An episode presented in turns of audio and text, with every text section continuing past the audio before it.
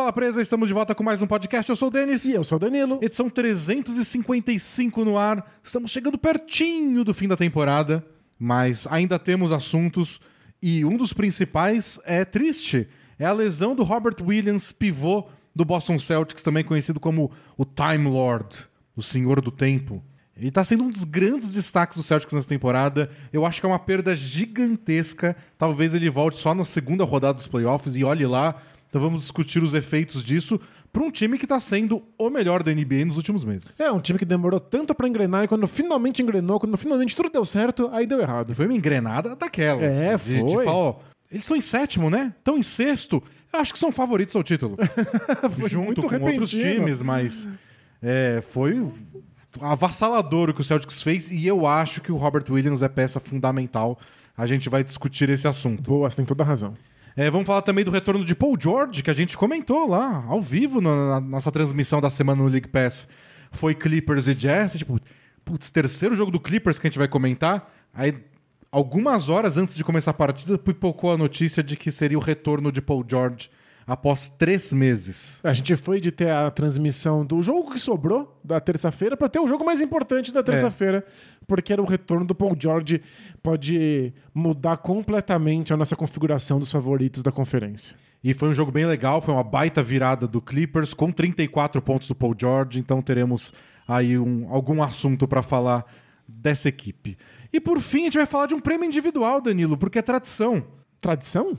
A tradição é não falar de prêmio individual. A gente não fala de prêmio individual, mas talvez a gente possa discutir um prêmio individual sem fazer uma listinha É. dos jogadores que podem ganhá-lo. É que eu acho que o prêmio do famoso Most Improved Player, o jogador que mais evoluiu em relação à temporada passada, diz muito sobre por que essa temporada está sendo tão maluca. Acho que explica um pouco por que todas as previsões ficaram de ponta cabeça. Então vamos tentar fazer essa ponte aí. Tentar falar de um prêmio de um jeito interessante. Boa. Isso aí vai ser um desafio. Numa temporada que foi uma das mais surpreendentes em termos de classificação das equipes. Falando em desafio, Danilo, você tinha um desafio pro carinha do Jabá essa semana. Eu fui desafiado a Por- encarnar. Por, por você mesmo. por- eu, eu- houve, existiram sugestões enfáticas É. de que eu me inspirasse no lendário Luva de Pedreiro para fazer esse carinha do Jabá. Mas embora eu tenha conhecido a personagem, que eu não conhecia na semana passada, eu sinto que ainda não captei a essência dele.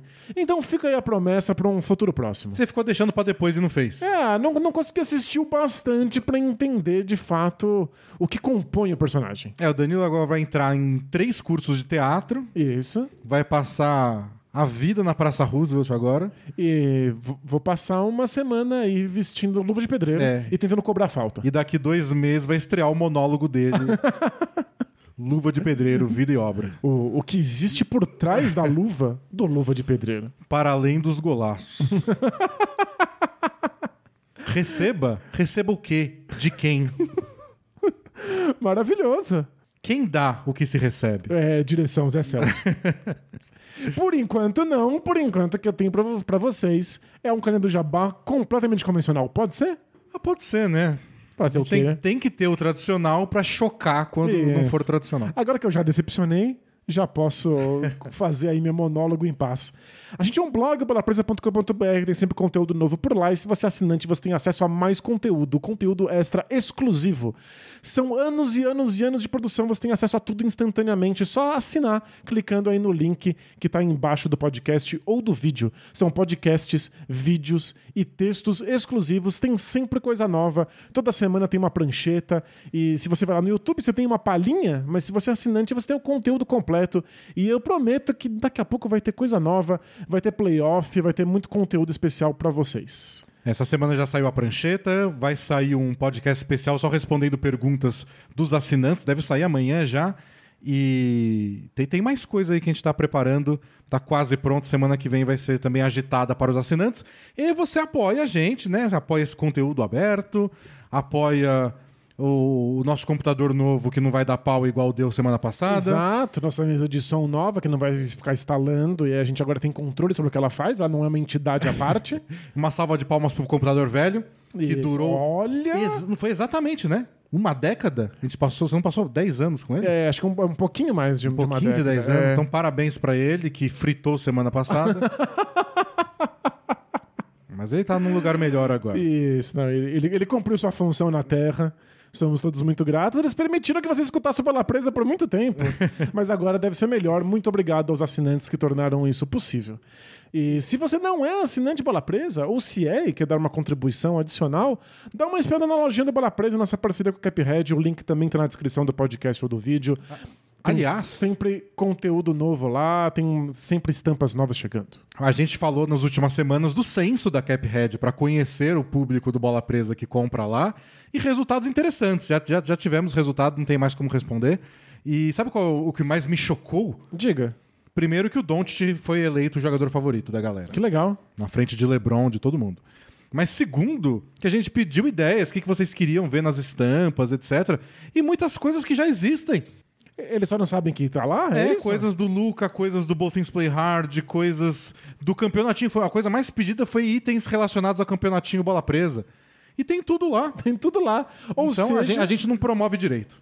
É, então vocês estão mais do que convidados para clicar na lojinha do Bola Presa na Caphead e dar uma espiada em todo o material que tem lá. É bastante coisa. Não culpa eles por não saber, porque olha, tem coisa pra caramba. Tem coisa pra caramba, mas entra, antes de, de, de reclamar, entra lá, clica, fuça. Você quer coisa das jovens senhoras? Tem lá. Tem camiseta das jovens senhoras. E aí, para fechar a esquina do Jabá, contamos com a presença de vocês na próxima terça-feira, na nossa última participação dessa temporada lá nas transmissões do League Pass. A gente vai comentar o glorioso Lakers do Dennis para ver ele sofrendo contra quem? Eu acho que é o Phoenix Suns. É Isso contra mesmo. o Suns. Phoenix Suns, 11h30 da noite tem tudo para ser um massacre, porém, porém, o Lakers tem grandes chances de ter LeBron e Anthony Davis em quadra. É verdade. Os dois já são cotados. O Anthony Davis é provável, o LeBron disse que gostaria de voltar junto. É, hoje eles podem jogar. Pode não jogar nenhum dos dois, eles vão testar, vai ser uma decisão mais perto da partida. Mas aí tem o jogo com o Pelicans e depois tem um jogo com o Nuggets no domingo, aí terça é o Suns então já vai estar tá mais é mais provável que ambos joguem e o Lakers vai precisar de qualquer e toda vitória aí até o fim da temporada para ter chance de colher de chá. Não sei se vai ser o bastante, mas pode ser um jogo aí emocionante. Boa, então contamos com vocês lá, coloca aí no calendário é o Bola Presa no League Pass. Vamos falar de basquete? Bora!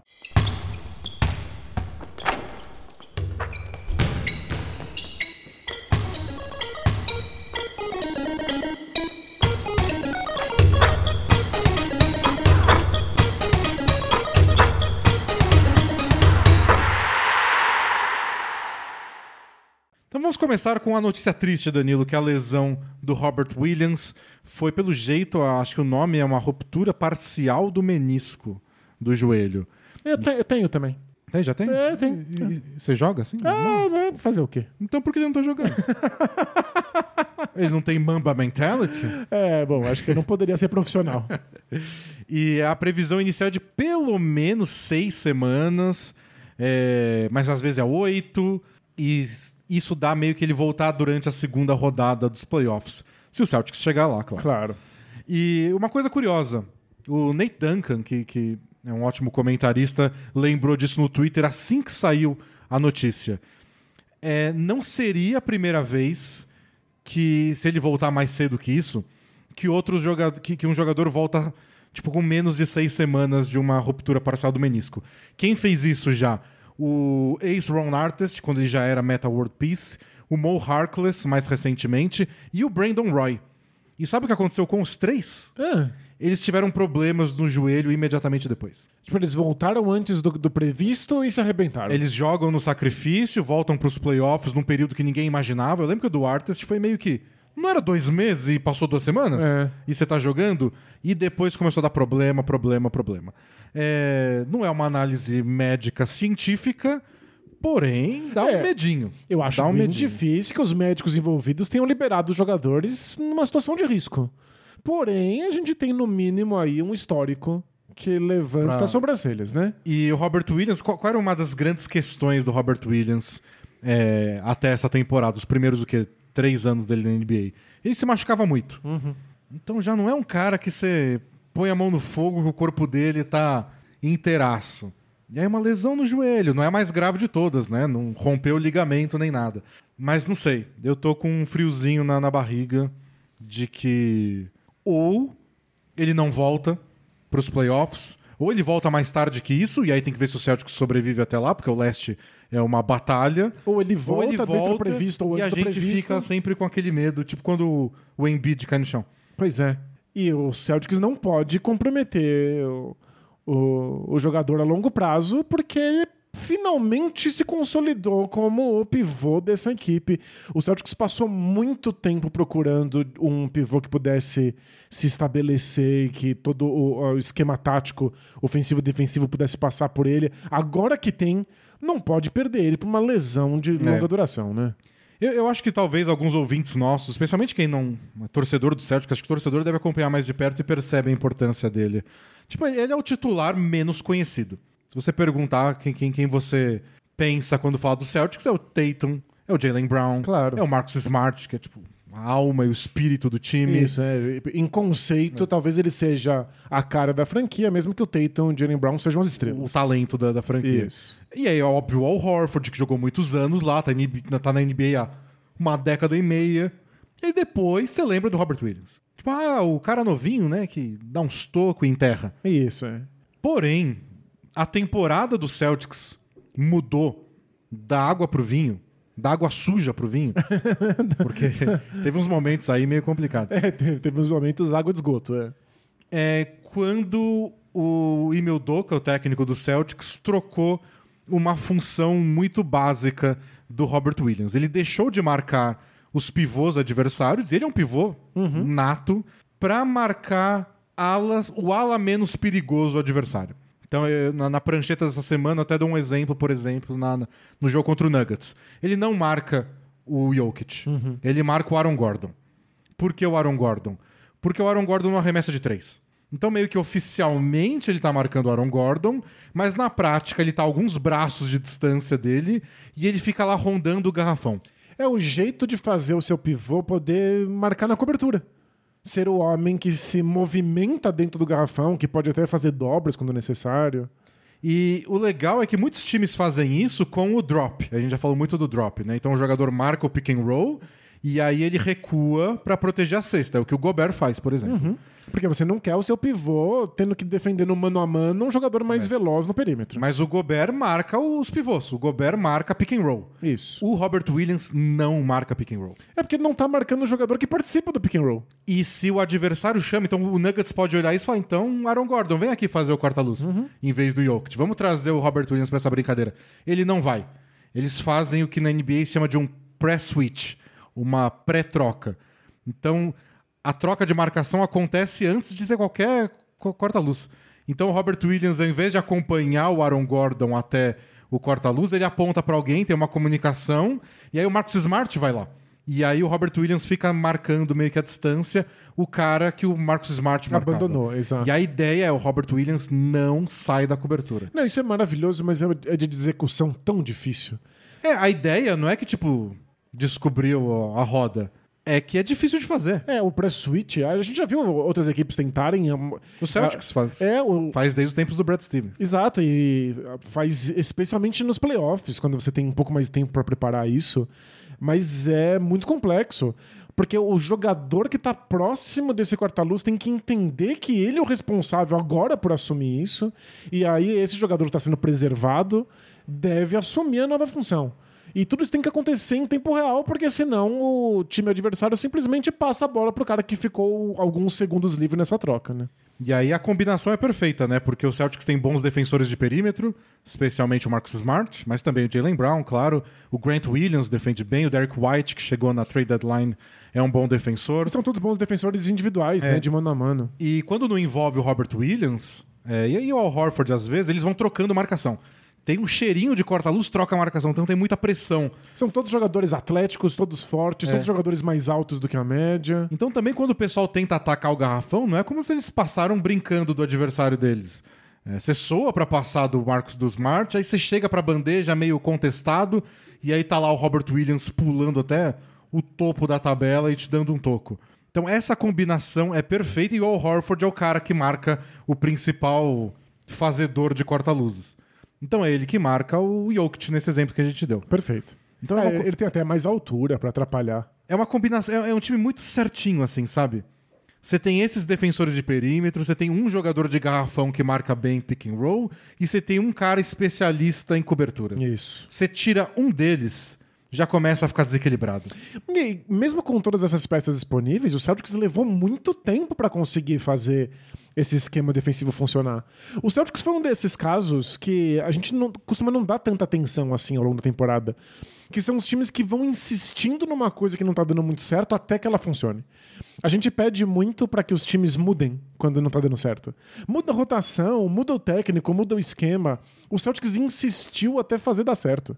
Foi na base da marra que de repente eles encontraram esse equilíbrio perfeito entre funções. É, você experimenta algumas coisas um pouco diferentes, mas também você não quer abrir mão de tudo. É. E aí você vai insistindo no que você acredita que esse elenco pode, pode te dar. E o Yudoka tá desde que ele foi contratado, né? Tipo, não, a gente tem que ser uma grande defesa, a gente tem jogadores pra isso. E a gente sempre questionou a capacidade desses Celtics de acreditar no plano técnico. Porque eles são famosos por, no meio do jogo, ali, no calor do momento, caso comecem a perder, a bola come- para de entrar, eles meio que abandonam o, o plano inicial. Eles ah, deixam para trás o, o esquema tático e tentam decidir tudo individualmente, tanto no ataque quanto na defesa. Então é legal ver que o Celtics conseguiu manter esse plano, mesmo quando não estava dando certo, até que eles tenham encontrado a máquina perfeita para fazer funcionar. E agora eles perderam uma peça. É, e é uma peça que eu não consigo ver como ela vai ser substituída da mesma forma. Tipo, o time não fica ruim. Porque você ainda tem uma baita defesa de perímetro, ainda vai ser difícil entrar no garrafão, mas quando entra, é, vai estar lá o Grant Williams, ou o Grant Williams vai estar marcando o o cara do bloqueio, aí vai estar o Al Horford lá. Não é o líder da NBA em tocos, ou um dos líderes. É, o Daniel Tais não faz isso. E, e e passa pro ataque também. Quando você faz um pick and roll e a defesa dá uma pressionada maior no Tatum ou no Jalen Brown, você pode mandar uma ponte aérea pro Robert Williams. Você não manda pro Tais. Não, É, outro nível É, físico e atlético. São estilos de jogo muito diferentes. Né? E rebote ofensivo também, o Robert Williams ajudava bastante. É, tipo, é, é um exagero que eu vou falar, mas só, só para fazer, só para passar o ponto. Eu ficaria um tiquinho, um tiquinho menos preocupado se fosse o Jalen Brown. Eu ia falar, bom, vocês dependem ofensivamente, a vida de vocês é o Jason Tatum agora, boa sorte. Mas o Tatum meio que é capaz de, de dar conta do recado ainda. Aí o Derek White entra, faz a função do Jalen Brown. Vocês vão ter que ter sorte, né? Vai ter que ser um bom mês do, do, do Derek White. Não vai poder ter o luxo de ter um dia ruim. Mas sei lá, pelo menos taticamente ele pode fazer a mesma coisa. O Robert Williams ninguém faz. Então você tá dizendo que o Robert Williams é melhor que o Jalen Brown. Não, eu entendi que não é. Mas eh, esse é um ponto que eu, eu fiquei famoso por, por uma certa opinião que envelheceu muito mal Já sei. há um tempo atrás. Mas eh, não é sobre um jogador ser melhor do que o outro. Às vezes é sobre um jogador ser mais difícil de substituir num esquema tático do que outro. Ainda mais na, na porta dos playoffs. Exato. Então, e eu achei que ontem, quando eles perderam pro Miami Heat, é, não sei se eu tava com o olhar direcionado, porque eu vi só o comecinho do jogo e depois eu assisti o, o resto já sabendo que o Celtics, tinha, o Celtics tinha perdido. Mas eu senti que tiveram várias vezes que o, o Jimmy Butler entrou no garrafão e pontuou com alguma facilidade em cima do Al Horford. E eu fiquei tipo. hum, se- como teria sido com o Robert Williams nessa cobertura? Porque o Celtics é o time, junto com o Warriors, os dois times que menos sofrem bandejas Pois é. na, na NBA. E o Al Horford é um bom defensor individual, mas não só ele tá mais velho, com a velocidade lateral dele comprometida, ele não é um desses defensores de cobertura. Ele não é um jogador que protege o aro. Te dou um dado aqui, Danilo. Manda. O Robert Williams sofre 0.90, ou 0.9, né? Ponto por, por arremesso, onde ele é o defensor mais próximo. Ok. É a marca mais baixa da NBA inteira. O Gobert tá um pouquinho atrás com 0,93. Nossa. Então, tipo, é o mesmo nível do Gobert, mas um, um tiquinho na frente, só pra... E esse é um número espetacular pra gente medir proteção de aro, porque não leva em consideração os tocos, leva em consideração se o cara erra o arremesso, mesmo que ele tenha conseguido fazer a bola chegar no aro. Você é. tá do lado do Gobert. Você acertou ou não. É só isso. Isso. Às vezes pode ser só pavor. É, porque desviar um arremesso pode ser desviar tocando na bola, mas pode ser desviar porque o cara tá fazendo contorcionismo pra se livrar do seu É, braço. ou ele acelera, tipo, vou fazer rapidinho antes que ele chegue, porque eu tô, vi- tô vendo o, o, O perfume do Gobert tá no meu cangote. Pois é, defensores de elite também têm um impacto psicológico nos seus oponentes. Ah, Quem nunca fez isso numa pelada? Você vê A que o toco tá jogando, vindo, você acelera. vê o cara grandão na sua frente subindo pro toco, você fala, não, eu não vou tomar toco não, porque é humilhante, a galera vai me zoar. É, vão gritar. Vou- é. eu vou fazer um floater que bate no teto do ginásio, e aí eu prefiro errar esse floater, que não faz nenhum sentido, Do que ter um. do que um tomar o toco e a galera falar... Do que a bola voltar na minha cara, é. É. Então, às vezes, você muda o seu arremesso, o cara não ganha o toco, mas... E o Robert Williams desvia mais arremessos do Ah, que é, o Gobert. Incomoda mais que o Gobert. Ou seja, tá, tá no mesmo nível, né? 0,90, 0,93. Sim, mas é impressionante. Mas só estar um pouquinho na frente é simbólico bastante.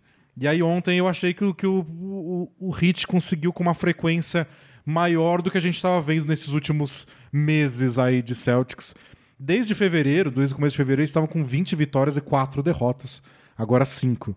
E a melhor defesa da NBA com sobras. Ontem a defesa já não foi tão boa. Não, e ontem teve vezes do Jimmy Butler não só infiltrar, mas ficar sozinho dentro do garrafão e receber passes embaixo da cesta. É, o Adebayo recebeu alguns passes em pick and roll é, com mais facilidade do que a gente estava acostumado. A gente não sabe exatamente como seria com o Robert Williams, né? Tipo, eu tô é, como a gente já tá esperando que piore, às vezes a gente exagera pro, pro resultado de uma partida. Claro. Então vamos ter que acompanhar como isso continua nesse fim de temporada regular e começo dos playoffs. Mas eu, eu acho que eles vão sentir muita falta. Faz, faz muito sentido. Demorou muito pra azeitar essa máquina. Quando azeitou, parece que eles vão sofrer pra substituir. E aí a questão é o quanto o Celtics vai entrar no desespero e apressar o Robert Williams de volta.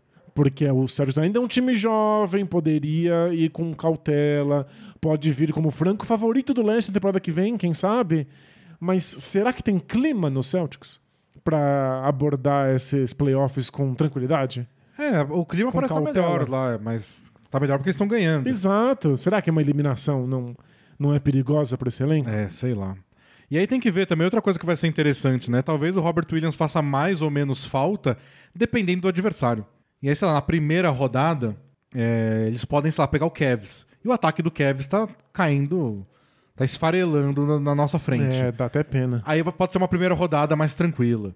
É, Ou mesmo, sei lá, se pegar o Bulls. Sua preocupação quando você tá marcando o Bulls é mais É mais um duelo de mano a mano, né? é mais segurar, é, contestar os arremessos do DeRozan do que ter um cara que fecha o garrafão. Não é assim que o Bulls pontua. Mas aí a coisa ficando mais difícil, né? Quando você vai enfrentar o Antetokounmpo, aí, Aí é complicadíssimo. aí você precisa de uma baita cobertura no garrafão pro Antetokounmpo não enterrar a cada dois minutos. É, o Antetokounmpo é o tipo de jogador que você precisa marcar individualmente e ter uma cobertura para ele quando ele passar livre. Então, é um esforço coletivo que, em geral, envolve dois jogadores dedicados. Aí eu acho que faz uma diferença enorme você ter o Nossa. Robert Williams ou o Daniel Tais ou o Grant Williams. É uma diferença brutal. Então, talvez. eh, E, e, tipo, o cara vai querer voltar, né? É playoff, é a vida dele. É óbvio. E o Celtics quer que ele volte também. A gente só fica aí com, com receio pela Bom. saúde do atleta e pelo futuro do Celtics também. Nessa temporada eles estão com sete vitórias e oito derrotas nos jogos sem o Robert Williams. Mas não sei se esse número é o ideal, porque vários foram mais pro começo da temporada. Isso, Quando é o que- Celtics como um todo tava mais fraco. Então. demorou, né, pra eles encontrarem esse jeito de jogar. E o número que eu peguei quando eu tava pesquisando o Robert Williams, que eu achei bem legal. O grande problema dele nas últimas temporadas era a falta, né? Ele cometia muitas faltas. ele cometia né? muitas faltas, ele fazia, jogava um pouco, jogava bem, e aí metade da torcida do Celtics amava ele, metade odiava, porque, nossa, ele é tão bom, a diferença que ele faz aos tocos, a ponte aérea. Mas ele não consegue ficar em quadra. E aí ele vai lá e você, então vai ser titular. O Brad Stevens botava ele titular, ele fazia quatro faltas em 15 minutos. Temporada passada ele tinha duas faltas por jogo de média só, mas ele jogava 18 minutos. Nossa, é, as faltas por minuto é muito, é um número muito alto. E agora ele tá com as mesmas duas faltas, é 2,2, mas ele tá jogando 30 minutos por jogo. Nossa, ele caiu pela metade, né? Então, é impressionante como ele conseguiu. E, e eu acho que ajuda, o que mais ajudou é essa função tática que a gente falou. Ele ser o cara da cobertura, que tá vendo de longe, e aí ele vai em direção ao cara pra dar o toco, ele se sai muito melhor do que quando ele tá lá envolvido no pick and roll, que ele tem que interpretar, saber o que fazer, às vezes chega atrasado, ou marcar alguém, um pivô no mano a mano. Tipo, eu não acho que ele marcaria o Embiid no mano a mano. Não. E ele é um, um defensor extremamente agressivo. E às vezes ele era agressivo demais no mano a mano. Na cobertura ele tem mais liberdade pra isso. Não tem alguém na frente dele enquanto ele tá pulando pra dar um toco, né? É, então vamos ver. Ou, ou o Celtics acha umas boas soluções táticas divertidíssimas, ou alguém vai lá e surpreende a gente individualmente, ou o Celtics com essa lesão é um pouco menos favorito do que a gente começou a achar nas últimas semanas. É, e acho que você matou a charada. É justamente num possível duelo com o Bucks que eles vão sentir mais falta do Robert Williams.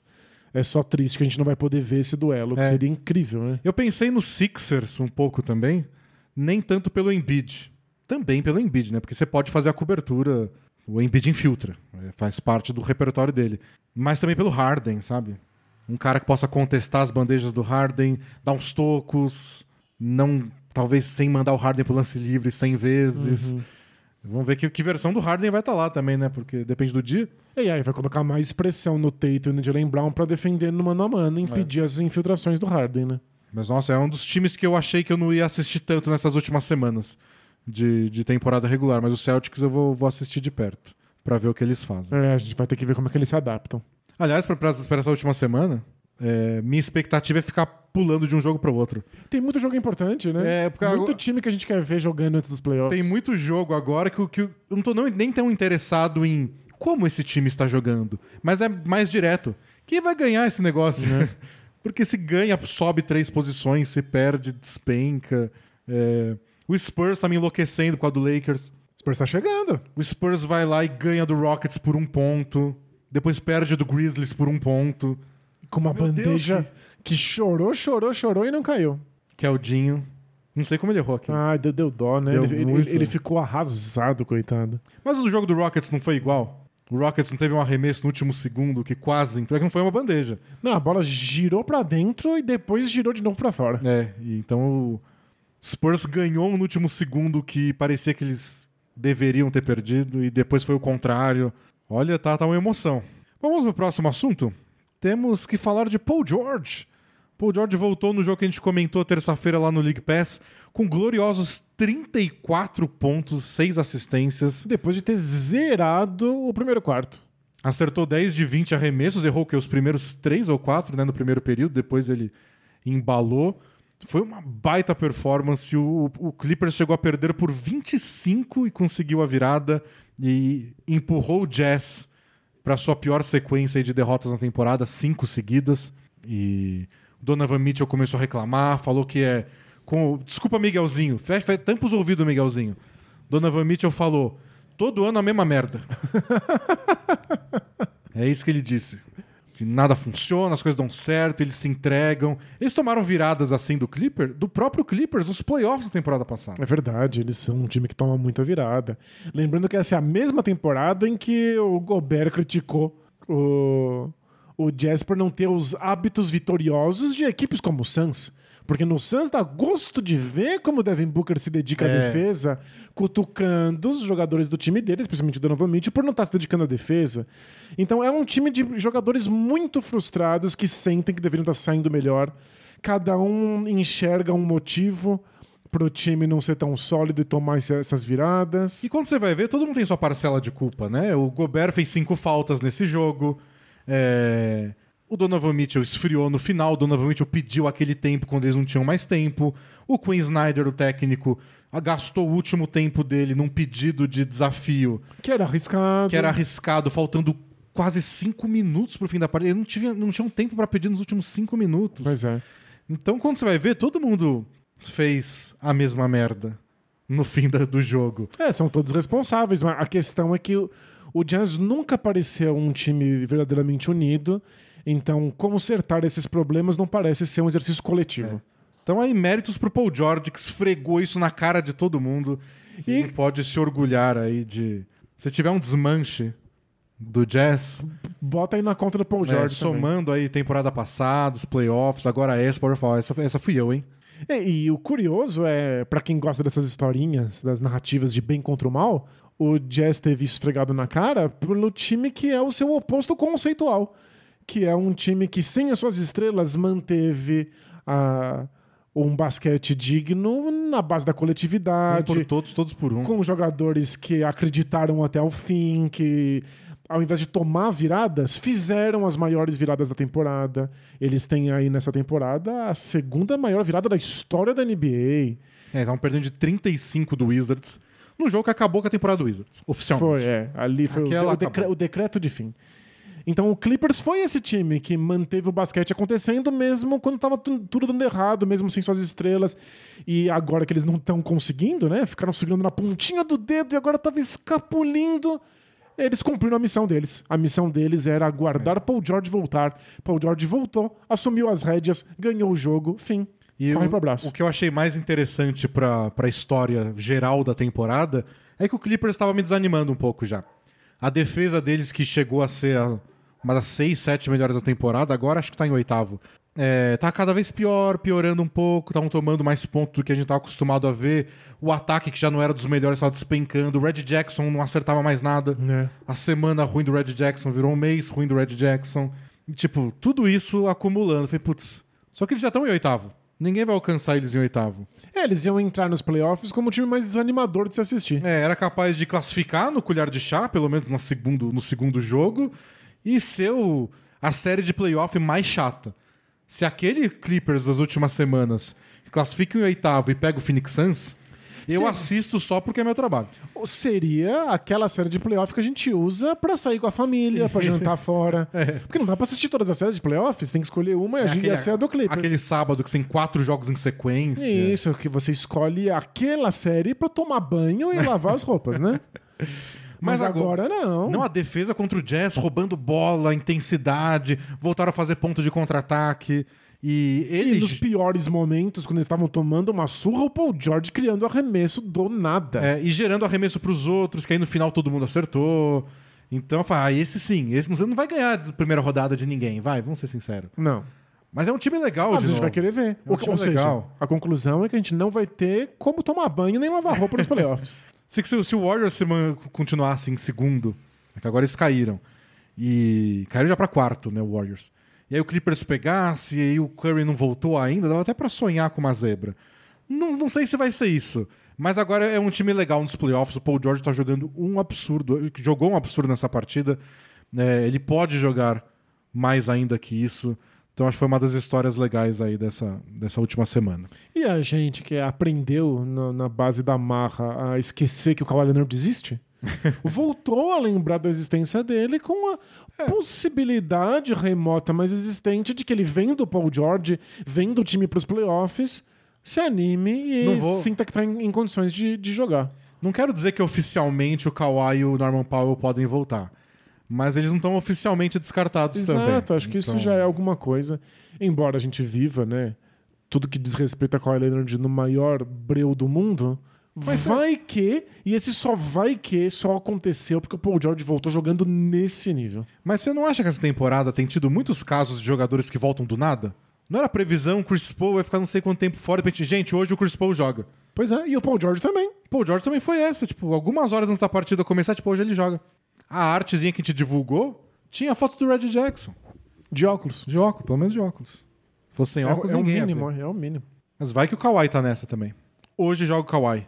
Kawhi preso amanhã. E aí ia ser incrível. Não, não a prisão, mas. ó, a, a gente acorda e de repente tem Kawhi Leonard, ia, ia ser muito legal. Só se o crime for não rir. É, o, o crime foi roubar nosso coração.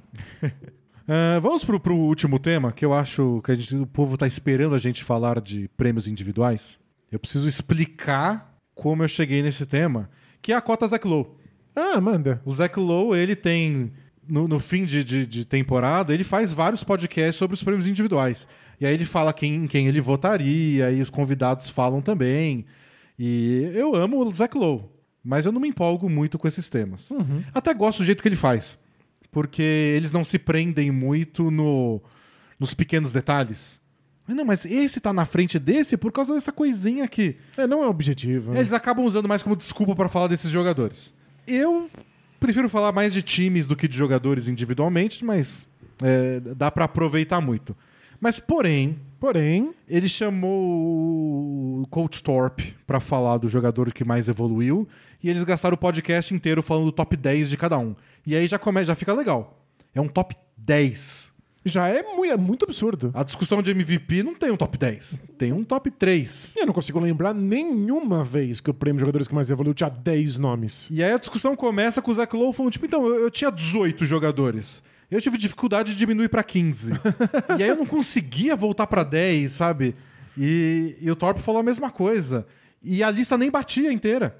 Uau! Então você junta os dois, o top 18 deles, vira uns 20 jogadores que você fala, ó, dá pra ganhar o prêmio. Impressionante. É, é inédito. Não, não consigo imaginar uma temporada que isso aconteceu. E, e ouvindo a discussão dele sobre cada um dos nomes, é, a minha conclusão foi: eu acho que isso explica por que essa temporada é tão maluca. Explica porque a gente começou o ano e os dois principais favoritos em todas as casas de aposta, não só aqui, não é só a gente que é burro, todo mundo é burro. É. Isso é. Se, o mercado de aposta não é burro. A gente sabe, a, a KTO é muito esperta. É, Então, eles ganham bastante dinheiro. E isso, eles sabem exatamente o que estão fazendo. Eles sabem por que que um time é favorito e outro não é. E os favoritos disparados eram Nets e Lakers.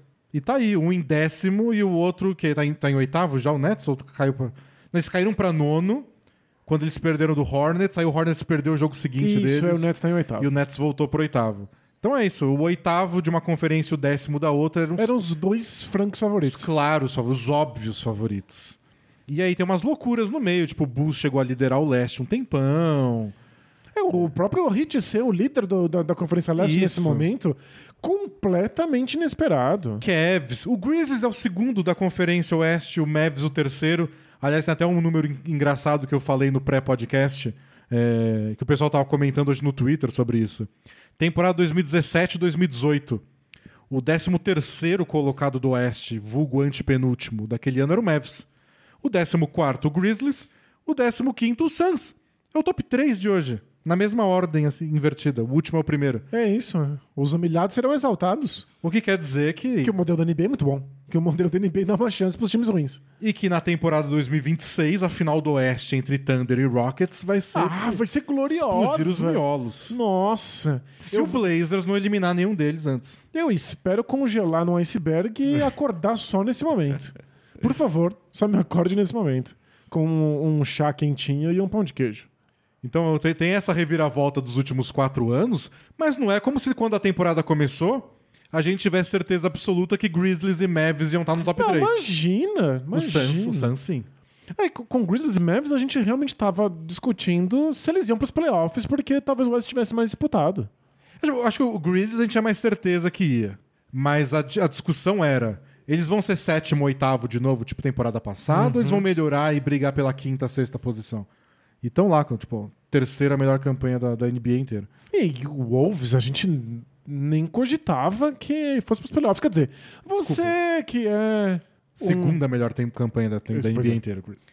Ilha, Você que é um notório acreditador do, do Wolves, achou que talvez pudesse ir pra pós-temporada, eu consegui te trazer pra realidade.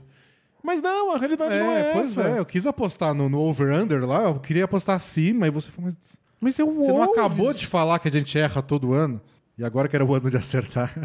Então é isso, tem muitos times em colocações completamente inesperadas, times que subiram muito de produção ao longo dessa temporada, contra tudo e contra todos, e pelo jeito isso é parcialmente explicável pela evolução de talentos individuais. É, então, então quando eles começaram a discutir a lista deles, que é a lista que tá todo mundo conversando a internet afora, os rankings que os sites fazem.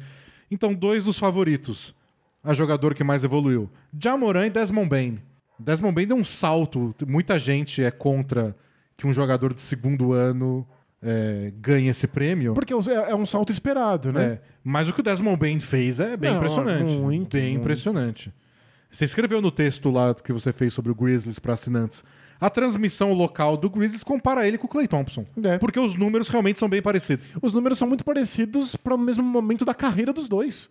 Ele é um excelente defensor individual que tem altíssimo aproveitamento em bola de três pontos. É, alguns números até melhores que um jovem Clay Thompson. né? Exato. E ele tá jogando melhor ainda nos jogos que o Jamoran não, não atua. E quando o Jamoran atua, parece que ele é o melhor jogador do planeta inteiro. e a gente sabia que ele era bom. Mas não nesse E nível. mesmo assim ele deu um salto de qualidade que fala, orra. Tipo, eu era otimista e não enxerguei esse negócio. Então, e a melhora do, do Jamoran tornou boa a troca do, do, do Valanciunas pelo Steven Adams, que você foi contra, e eu, eu também não achei que era a melhor coisa do mundo, porque o Valanciunas tinha um poder maravilhoso de arrumar os erros do Jamoran. O Jamoran que pula primeiro e pergunta depois, muitas vezes tinha que soltar a bola desesperado nas mãos do Valanciunas no meio de um garrafão congestionado.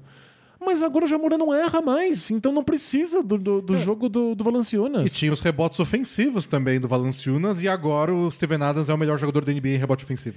Por- Tipo, ele já era bom- muito bom nisso desde os tempos do Thunder, o Westbrook sabe muito bem. Não, é claro que os, os dois pivôs têm seus méritos, mas o Jamoran cria esses rebotes ofensivos. É. Ele, ele dá essa oportunidade. E ele erra tão pouco, e ele parece tão decidido agora quando ele sai do chão, que tanto faz quem tá do lado dele lá no garrafão. E, e- e o Desmond Bain também é um dos jogadores que evoluiu tanto ofensivamente. O Tyus Jones e outros jogadores do, do, do Grizzlies junto. Que você não sente mais tanta falta dos pontos do Valanciunas. Porque e- eles às vezes apelavam. Tipo, ó, tá complicado, manda a bola no Valanciunas, aí dá um ganchinho na frente do outro pivô, dois pontinhos, a gente respira. Quando o Grizzlies não conseguia infiltrar, a bola de segurança era o Valanciunas. E agora nós arremessam de três, aí o Desmond Bain acerta 40% das bolas de três e tudo bem, dane-se o Valanciunas. Pois é, é uma bola de três é uma bola de segurança que vale mais pontos. E aí você vai pulando pra outros times e são histórias parecidas. O próprio Wolves é, tem outro caso de jogador de segundo ano que deu um salto ainda maior do que a gente esperava, que é o Anthony Edwards. Também tá em várias listinhas aí cogitado ao prêmio de jogador que mais evoluiu. E esse é um que a gente esperava, porque teve uma primeira temporada muito boa, mas era muito inconsistente. E o, e o salto defensivo que ele deu. É, isso foi, Ele isso foi acha, surpreendente. não, é. não que o- a opinião dele seja válida porque ele é confiança infinita, mas ele se acha o melhor defensor da NBA. É. Ele pede pra marcar e ele marcando o Jamoran no duelo contra o Grizzlies Foi espetacular. impressionante. E a gente esperava que, que o Anthony Edwards ficasse mais estável, mais consistente, que o ataque dele seguisse evoluindo. A melhora defensiva foi completamente inesperada. Não tinha olheiro achando que ele ia ser um defensor de elite, É. pelo menos não tão rápido. E, e acho que isso explica muito porque o Wolves tá no, no top 8 aí, no, indo pros playoffs, ou pelo menos pro colher de chá no Oeste, E pela a melhora defensiva gigantesca do Wolves. individual do Anthony Edwards. E a mesma coisa, você vai nesses times de baixo mesmo. Por que o Spurs tá na briga? Por que o Spurs tá fazendo o Lakers suar no colher de chá? É porque finalmente o DeJounte Murray deu aquela guinada que a gente esperava. Ele é um All-Star. É. Quando a gente foi lá prever, ah, o Spurs vai ter mais ou menos vitórias do que tal número nessa temporada. É, eles já passaram faz um tempo. Porque o DeJounte Murray é um All-Star. É só isso. E eu já tinha até desistido do DeJounte Murray. Fazia tantos anos que ele tava ali engasgado. Muita dificuldade pra dar esse passo pra além do que ele já apresentava. Dessa vez foi o Spurs é outro time.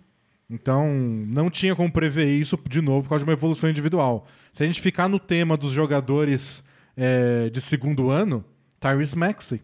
É. Ele mudou. Não é que ele mudou a temporada dos Sixers.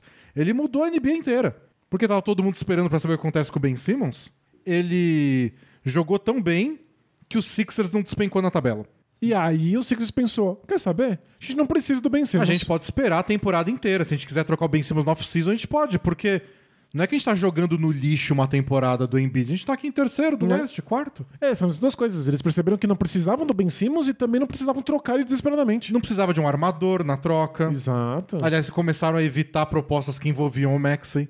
O Kings, né, tinha, pelo jeito, tinha conversado com eles, envolvendo o Fox, o Maxey. Mas não, o Maxey a gente não troca. E agora, tipo, é, o- é o Big Three dos Sixers. É incrível a gente estar falando de um Big Tree com um jogador tão Pensa. jovem, é? Avisa o Danilo de seis meses atrás que o Big Three dos Sixers é Embiid, Harden e o e Maxey. Maxey. É, parece loucura, é. Mas e ele melhorou um absurdo, assim. Defensivamente ele melhorou, mas ofensivamente, nossa. E a gente tava com receio, porque ele, ele adotou um papel de carregar muito a bola nos Sixers no- nos tempos pré-Harden. A gente tava imaginando como é que ele vai ser impactado pela presença do Harden. Nada, ele se movimenta bem sem a bola, ele é um excelente arremessador com os pés parados. In- Inacreditável. Quão completo ele é como jogador ofensivo. E a gente acabou de gastar 25 minutos falando sobre o Robert Williams. Pois é. Ele também teve uma evolução muito forte e mesmo que talvez não apareça tanto individualmente quanto nesses outros jogadores, levou o Celtics para outro nível. É, a gente passou um tempão argumentando isso, a importância dele. E temporada passada ele jogava 18 minutos por jogo e fazia um monte de falta. E se machucava. Agora ele se machucou de novo, isso aí tá consistente. E, ele é um dos grandes responsáveis pela melhora de um time que vai ter mando de quadro nos playoffs. E no. e que era o líder da conferência até semana passada. Né? O, na, na- no podcast do Zach Lowe, o Coach Thorpe também opina no- sobre o Jason Tatum. Ele acha que o Jason Tatum deveria ser considerado. Ele acha que o Tatum deu esse salto de um jogador muito bom, um All-Star pra uma elite da elite. Pra virar uma super estrela, é isso? Eu acho que temporada passada ele já tinha feito isso. É que talvez, como o Celtics começou mal a temporada, a gente, alguém tenha esquecido, não sei. Pra mim, o Tatum não entra muito nessa briga de jogador que mais evoluiu, mas só pra ficar registrado que tem gente que acha que o Tatum melhorou tanto a ponto de poder brigar. Não sei. É que eu acho que ele melhorou numa coisa que era mais difícil e que eu menos esperava que ele melhorasse, que é na compreensão dele do jogo, na visão dele de quadra. Ele tá tentando arremessos melhores, de melhor aproveitamento, tá soltando mais a bola. Esse avanço do Tatum era um que eu achava É. que, que talvez demorasse mais. Não sei se é um avanço pra ganhar um prêmio individual desse, É, mas- mas... é um avanço difícil e que o Celtics precisava. Precisava, mas merece um tapinha nas costas, um abraço, talvez. E aí, outra coisa que deixa uma previsão difícil de fazer, né? Tipo, eu sei que o Jason Tatum é bom, mas ele vai ser bom nisso, nesse ano. É, acho que isso é engraçado. A gente tá falando de uma série de jogadores que melhoraram contra qualquer perspectiva. Né? Não se imaginava que, que essas melhoras Pegando fossem gente desprevenida. né? Totalmente. O, o, o Bulls tá caindo um pouco na tabela, né? Tá em quinto agora, mas eles chegaram a liderar o leste. Alguém esperava que o DeRozan ia ter a melhor temporada da vida dele? Não. Aos 30 e poucos anos? Definitivamente não. A gente tava pensando se o estilo do DeRozan cabia na NBA moderna e se eventualmente ele não ia ficar em, cair em desuso.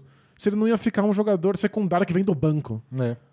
E o Bulls ainda tem o Caruso, que por mais que a gente amava ele no Lakers, até ele se machucar, tinha gente conversando sobre ele pra outro prêmio. Pro De- prêmio de melhor defensor da É, temporada. é. Porque ele tava, nossa, ele e os Lonzo Ball juntos. Ele tinha os melhores números da NBA em defesa de pick and roll. E outro time que eu acabei lembrando também. Tem, tem dois times que eu acho que são mais óbvios. Um tem as estrelas, né? Que é o Cavs. O salto que o Darius Garland e o Jarrett Allen deram foram, assim, bem perceptíveis. É. E a gente sabia que o Jarrett Allen era um bom defensor, ele era o, o rei dos tocos de enterradas. Você acha que o pôster vai ser em mim, o pôster é em você. É. Mas o que ele fez esse ano, não. Tipo, ele virou um defensor completo.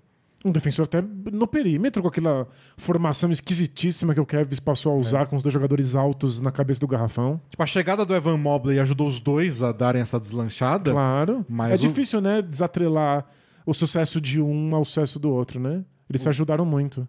E o, o entrosamento né, do próprio Garland com o Jarrett Allen. Mas os dois foram pro All-Star Game. aí. Quem ia apostar quando a temporada começou que o Cavs tem dois All-Stars? Não, é completamente E impensável. talvez o melhor novato da temporada. E é, justamente a gente não imaginava nem um milhão de anos que o Kevs estaria nos playoffs. Por causa da evolução individual desses caras. Eu achava que o Garland era muito bom, ele é todo habilidoso, mas que ele ia virar, como disse o cara do Thinking Basketball no YouTube, o Steve Nash? É. Eu não sabia, porque tem um estilo Steve Nash de ficar. Ele não para de driblar, contorna. Ele mantém a bola viva o tempo É, inteiro. e aí né? de repente ele acha alguém. Mas a gente não imaginava que ele ia ser um jogador que comanda times. Então, eu Ele não tinha esse perfil. Tipo, ele é um cara muito habilidoso, que pode fazer 20 pontos por jogo quando quiser, mas, tipo, o. Como eles chamam lá, né? O general do É, ataque. então ele virou general. De um dia pro outro, de verdade. E Eu- fica ou aí. eu sou, eu não via direito antes, mas pra mim foi de um dia pro outro. E fica essa dúvida a universos paralelos, de realidades alternativas. Ele teria se estabelecido nessa função e evoluído tanto nessa temporada se o Sexton tivesse saudável? Ah, eu acho que sim. Eu acho que quando o Sexton machucou, ele já tava. Já tava arrasando. Acho não- Olha, eu eu não arriscaria esse universo, viver nesse universo paralelo se eu fosse um fã do Cavs. Ah, não, acho que sim. Acho que, acho que quando o Sexton machucou, o Garland já, já era o melhor jogador do time, assim, já era o comandante. Não foi tão no começo da temporada, assim. Pelo menos eu, eu li, assim. Aliás, acho que eles estão sentindo falta do Sexton agora. É, agora tá fazendo falta porque o ataque tá muito engessado. É, e o Levert perdeu uns jogos. E o Jarrett Allen, né? A ausência do Jarrett Allen, eles estão sentindo muito. E sentindo também do, do Evan Mobley. É uma pena que Cavs e Bulls não estão mantendo o nível do começo do ano. E eu pensei também no Warriors, porque o Warriors deu muito certo no começo da temporada, e depois que machucou o Draymond Green e agora o Steph Curry é complicado, né? Mas aquele começo avassalador do Warriors passou muito pelas mãos do Gary Payton, segundo, Que foi completamente inesperado. que foi tipo a última contratação deles antes de começar a temporada, aos 45 do segundo, porque o Kent Bazemore preferiu ir pro Lakers. Parabéns, Bazemore, por menos dinheiro. Parabéns, dois. E, o Gary Payton, não só um bom defensor, mas deu um gás pro ataque, se movimentando sem a bola, puxando contra-ataque, Acertando bola de três. Acertando bola de três, é. E claro, a op- opção mais óbvia é o Jordan Poole. Ele, O, o- falando Stephen Curry alto, né? isso, o Steph Curry alto. é, até enquanto o Clay Thompson não tinha voltado, a gente fala, putz, até eles voltarem, como é que eles vão aguentar? Depender muito do Steph Curry no ataque. Não, o Jordan Poole faz uns 20 pontos por jogo aí, brincando, acertando bola de três. E com uma- a- o mesmo tipo de movimentação, você consegue manter o livro de jogadas porque o Jordan Poole tá confortável É. nele. E aí, essa também não ia esperar. Nossa, de jeito nenhum. Então, se você soma tudo isso, faltou alguém. Ah, faltou um time. Dois times na minha listinha aqui. Diga. O Suns a gente sabia que ia ser bom. Eu não achei que o Cameron Johnson e o Michael Bridges iam participar tanto do ataque. O Johnson até mais do que. O Bridges a gente já era É que- otimista. É que o Bridges voltou pra, pra temporada passada acertando bola de três pontos e a gente já sabia que É. isso foi inesperado também e já colocou ele com outra função, em outro lugar dentro desse Suns. Mas ele continuou evoluindo em outros aspectos, então uma grata surpresa. Mas o Cam Johnson, Tá jogando muito bem. muito bem. muito, muito. E o Hit, né? Que só é líder do leste porque Tyler Hero, Gabe Vincent, Max Struz e Caleb Martin deram conta quando tava todo mundo machucado. Mas Então- aí não, não- a gente não tinha como esperar isso, porque são os nomes muito aleatórios. Mas a gente deveria esperar que jogadores do Hit surpreendam e evoluam quando ninguém, nem, É, ninguém imagina. têm um histórico disso. Eles são muito bons em fazer isso, em tirar o melhor de jogadores completamente obscuros. E eu acho que uma lição, não que a gente seja uma fábula, tipo, é um podcast. mas é, é a lição de que, tipo, acho que essa talvez seja a parte mais difícil de prever no começo da temporada. Às vezes a gente tenta prever os times e o jeito que eles vão jogar, e às vezes dá, porque a gente conhece os times, a gente conhece o estilo dos jogadores e conhece os técnicos. Mas às vezes você não consegue prever que um cara ficou treinando a off-season inteira e melhorou. Dobra o aproveitamento dele de, de, de arremesso e aí muda a vida de todo mundo. E aí é o, o lance dessa temporada é que foram muitos jogadores que deram esse salto de muitos times. E falando, se eu, se eu soubesse que eles iam jogar tão bem assim, realmente eu teria previsto diferente. Claro. Mas aí você dá uma chacoalhada em todas as expectativas. E ter acontecido com tantos jogadores em tantos times diferentes explica porque a tabela é esse caos que ninguém poderia prever uns meses atrás. Então a lição de moral é que pra não ser previsível, você tem que seguir evoluindo. E pra seguir evoluindo, você tem que fazer curso na Lura. é isso? Momento alura. É, porque se você não quer ser previsível, você quer continuar adicionando linhas novas no seu currículo, habilidades novas que você pode usar na área que você atua ou em outras áreas diferentes, só fazendo a Lura, que tem mais de mil cursos e como é uma instituição de ensino, eles podem garantir a qualidade de cada um desses cursos. Mas não avisa ninguém até você terminar o curso. Isso. Pra você pegar os haters tipo a gente de surpresa. Tá todo mundo achando que você vai morrer no mesmo emprego que você tá? Silenciosamente faz um monte de curso da Lura e de repente catapulta sua carreira. É, vou, vou começar a fazer um preview de gente comum. seleciona umas pessoas que a gente vê na internet, alguém manda mensagem, a gente faz, faz- grava um preview. Ó, eu acho que o João Silva não muda de emprego essa, esse ano, capaz de perder o emprego dele. É, não, ele, ele parou de evoluir, ele só consegue fazer esse tipo de planilha de dados. É que o, o número dele de broncas a cada 100 horas de trabalho tá altíssimo. Não, mas aí ele foi promovido, mas aqui não tinha como saber que ele ia aprender a programar. É, não Ele sabia. aprendeu a programar por causa da Ele Lura. fez curso escondido na Lura e a gente foi pego de surpresa. É isso. Então, revolucione a sua vida, surpreenda a todos. Aproveita o nosso cupom de desconto lá no link. alura.com.br barra promoção barra bola presa ou clica aí na descrição do podcast ou do, do- da descrição do vídeo no YouTube. E catapulte sua carreira quando ninguém tá vendo. E calhe os críticos. Calha os críticos. Que não somos nós, porque a gente não faz podcast sobre o mundo corporativo. Mas você gostou da ideia, né? Eu adorei. Fica aí essa, eh, essa sugestão de um, um Não, projeto secundário pro Bola Presa. O Marcos não lidou bem com o home office, Daniel. Você tá falando de outro Marcos. Aquele Marcos que interagia com a galera, No home office é que diferente. conversava com o pessoal, que agitava o almoço. Precisa ver se a empresa está disposta a colocar ele em outra função. É, esse do home office que perdeu aquela intensidade dos tempos de, de trabalho presencial. Mas Não vai performar do jeito que performava antes. talvez ele precise de um curso novo. talvez ele esteja só nervoso. Olha, se sua empresa quiser contratar a gente para fazer um podcast sobre seus funcionários, vai ser caro, mas a gente faz. Isso, pô, pode mandar os convites. Ah, minha, a minha lista tinha mais um nome só, Manda. que o time deu tudo errado, mas o Anthony Simons. A- Ah, claro. é. O salto de qualidade dele É o que permitiu a troca do CJ McCollum. é, permitiu a troca do McCollum, que aí mudou a temporada do Pelicans, mudou a temporada do Blazers, muda até talvez o, o que o Blazers está pensando para os próximos anos. É, se E o não Lillard vai voltar ou não, tudo depende do, do, do Simons e da temporada que ele teve agora. E até desse fim de temporada. Aliás, ele tava jogando bem no Pelicans, mas o Josh Hart.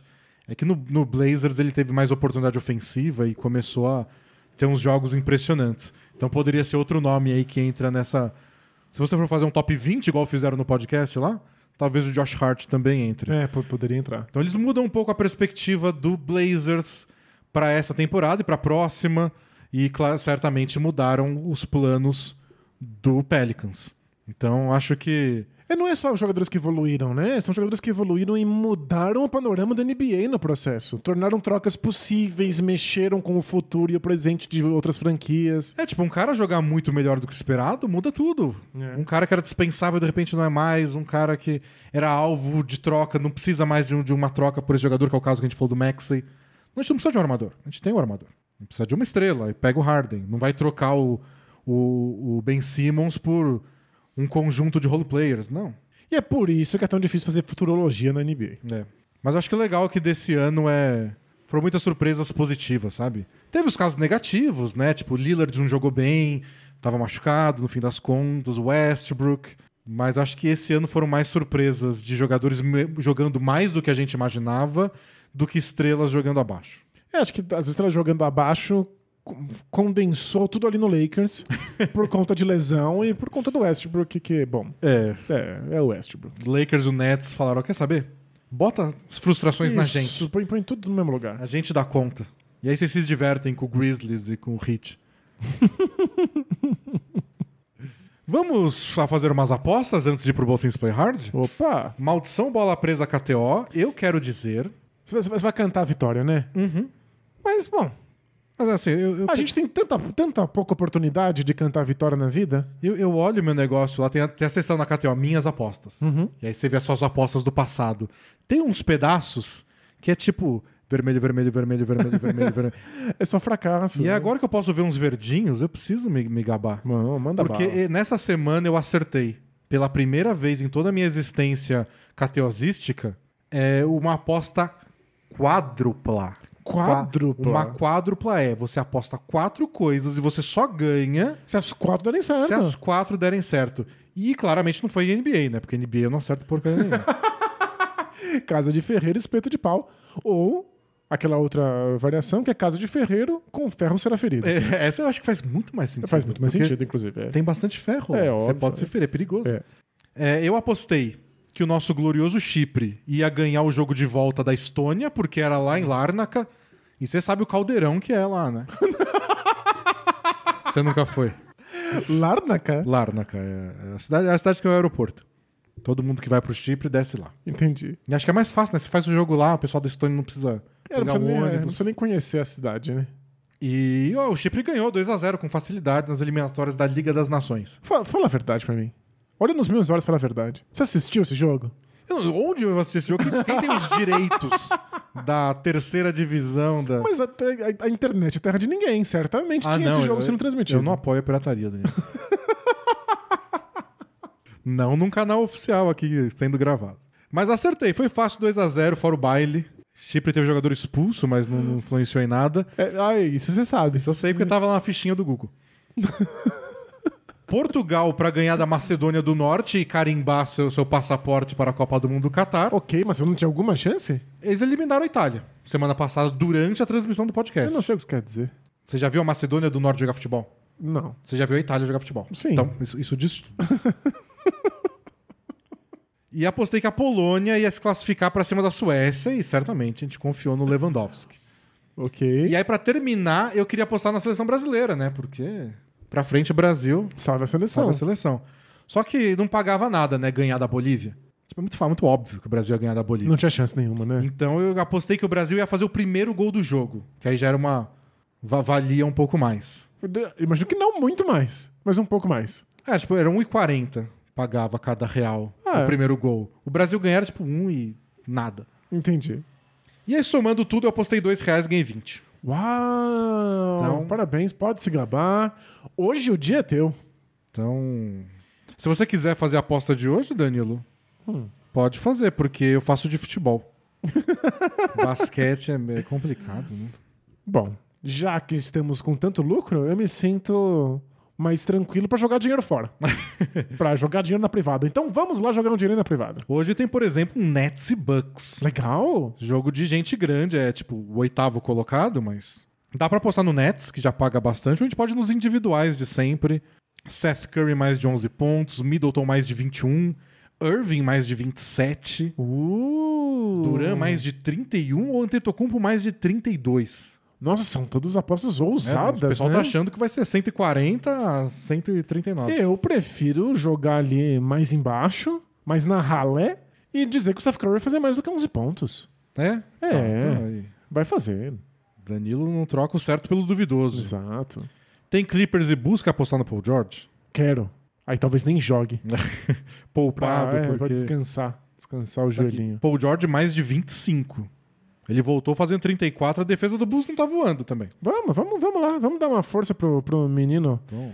Tem nome de dois Beatles, a gente tem que torcer a favor. E tem meu glorioso Lakers e Jazz. Se você apostar no Lakers pra ganhar o jogo, paga 7. Tu está brincando?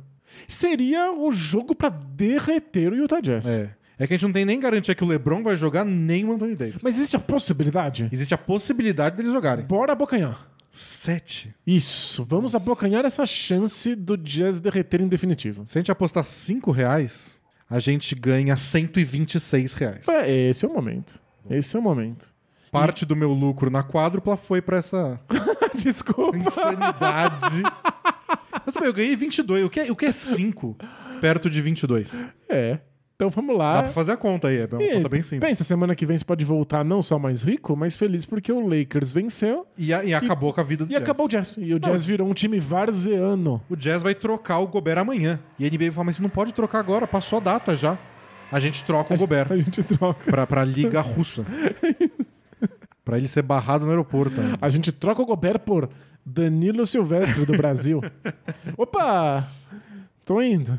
Ah, não. Pe- Pega aquele salário mínimo da NBA, pega um contrato de 10 dias, Nossa. que é mais do que a gente ganha aqui em dólar ainda. Nossa senhora. Eu, eu compro o Brasil. Vamos pro Both Things Play Hard? Bora? Então taca a vinheta. Are we having fun yet? Both teams play hard. Both teams play hard. It's not supposed to be easy. I mean, listen, we talking about practice. Not a game, not a game, not a game. We talking about practice. I want some nasty. Both teams play hard. Both teams play hard. God bless and good night. Primeira pergunta não é uma pergunta. Ah, não? É uma mensagem da Laura Oliveira. Opa! que quer que a gente mande um feliz aniversário para o seu namorado Eric. Eu tava desconfiando que você começou com uma voz de radialista. É. Sabia que havia uma mensagem de amor. Feliz 31 anos, Eric. Eu não sei se é voz de radialista ou se é voz de da, da- daquela pessoa que comanda a festa de debutante, não. né? É dos Convida- formandos. né? Convidamos os formandos. Parabéns aos formandos da turma 2008. Convidamos os formandos a tirar foto com papai e mamãe. Vai começar a ser servido o almoço, o jantar. Bom, a, a Laura pediu pra gente mandar um feliz aniversário pro Eric, que gosta muito do podcast, é fã e queria essa surpresa. E ela falou: diz que eu amo muito ele. Olha só, amor Ué, verdadeiro, amor sincero. Essa parte eu acho que você mesmo pode dizer que acho que é mais romântico do que ele ouvir da nossa boca. Boa, mas a gente manda um grande Mas abraço pro fala um Eric. forte abraço. Forte a Laura ama abraço. você. A Laura quer que você receba esse feliz aniversário é, de surpresa no podcast. E se você não chorou, tô decepcionado. Ele morreu por dentro. Mas de surpresa mesmo teria sido um mês antes ou um mês depois. Agora ele meio que espera, né? É, no, no dia do aniversário. É, ele espera que alguma coisa aconteça. Vamos continuar aqui no, no momento amor É, com a mensagem de uma Raptor apaixonada. vamos lá. Boa tarde, D&D. Tudo certo com asterisco? Asterisco. Por aqui está tudo certo sem asterisco, porque o Raptors entrou na zona dos playoffs. E na última semana completei cinco anos de namoro com o amor da minha vida. Não, eu não tô rindo do amor da vida. Embora seja. Brega. Brega naquele nível que ainda é, fofo, mas merece uma risadinha. Eu tô rindo por causa do tom de voz do, do senhor deles. E eu quero pedir uma música do Lionel Richie. Não, não, Não é, né? isso. É, ela diz assim: como eu e ele compartilhamos o amor por NBA e pelo Bola Presa, Que legal. decidi usar o espaço para agradecer ao meu namorado por ter compartilhado a vida comigo nestes últimos cinco anos e por me apresentar o podcast. Que fofo. Tá, a gente agradece essa parte também. Essa parte é, no- no- nos cabe. Nos conhecemos pelo Twitter. Olha, existe amor no Twitter. Não, não é- não é possível. Acho que eles conheceram se xingando, né? É, tipo, um tentou cancelar o outro. Isso. Provavelmente os dois xingaram a mesma pessoa no Twitter e se conheceram. Ele no Rio de Janeiro, eu em Curitiba. Uau! E hoje moramos pertinho e temos planos para casar em breve. Se prometerem ir, convidamos vocês. Sim, bo- bora. Eu também sou vegetariana, então vai ter comida para todo mundo. Ah, é a minha chance de brilhar. Obrigada por estarem com a gente toda semana e nos fazerem dar boas risadas. Vida longa, bola presa. Valeu? Ou seja, tem casamento. É, só, só um aviso. Ah, O, durante a gravação do podcast especial Both Things Play Hard dessa semana para os nossos assinantes, o Danilo detonou, humilhou a instituição Bolo. então não, nem, nem ofereça um pedaço do bolo do, É. do- do casamento pro Danilo. é, vai ter outras comidas. Senão ele vai só falar mal. Gente, vamos, vamos ser sinceros. O bolo de casamento é um enfeite. Ele é um enfeite. Ninguém tem qualquer expectativa de comer. É, não, o aquilo. bolo tá lá na cozinha, eles entregam depois. O bolo é só pra fazer a foto. Então, como uma comida. Mas tem bolo. Mas como uma comida boa pode ser relegada a, a só mero enfeite da foto? Porque ela vai além. Além da comida, ela tem um simbolismo. É, é, é além da comida. Não é só um jogo, Danilo. Não, a gente vai brigar qualquer dia, Danilo. Dá por- por- Por vai, causa ser, de comida. vai ser, vai ser, por causa de comida. Se um, dia né? a gente, se um dia acabar a bola presa do nada, assim, É, a gente foi- brigou por causa de comida. Foi comida, foi comida. Provavelmente o Denis vai ter me obrigado a enfiar a mão dentro de um saco de salgadinho. Mensagem do Mundo Pequeno. Olá, Danilo e Denis. Tudo beleza com vocês? Beleza. Sou consumidor satisfeito do vosso conteúdo há anos. E sempre preferi a parte esportiva. Mas estou aqui queimando a língua mandando uma questão pessoal. Olha só. É. Ih, cu- Cuspiu pra cima.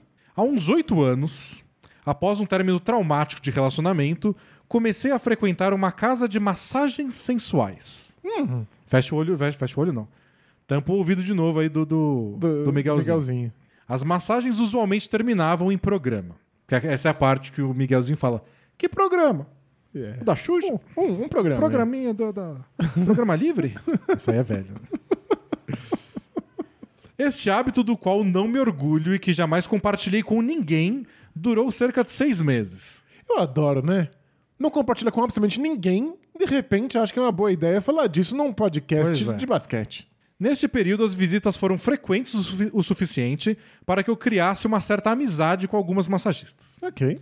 Até que chegou a hora que aquilo não me fazia mais bem, aí eu parei.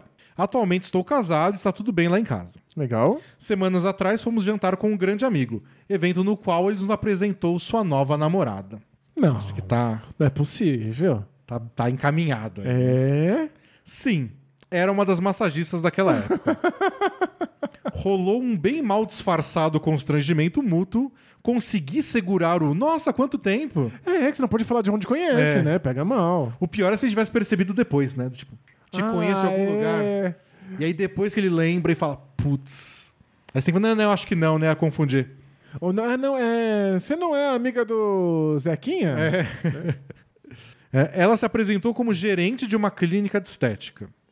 No dia seguinte, decidi que tinha que contar tudo pro meu amigo. Não, por quê?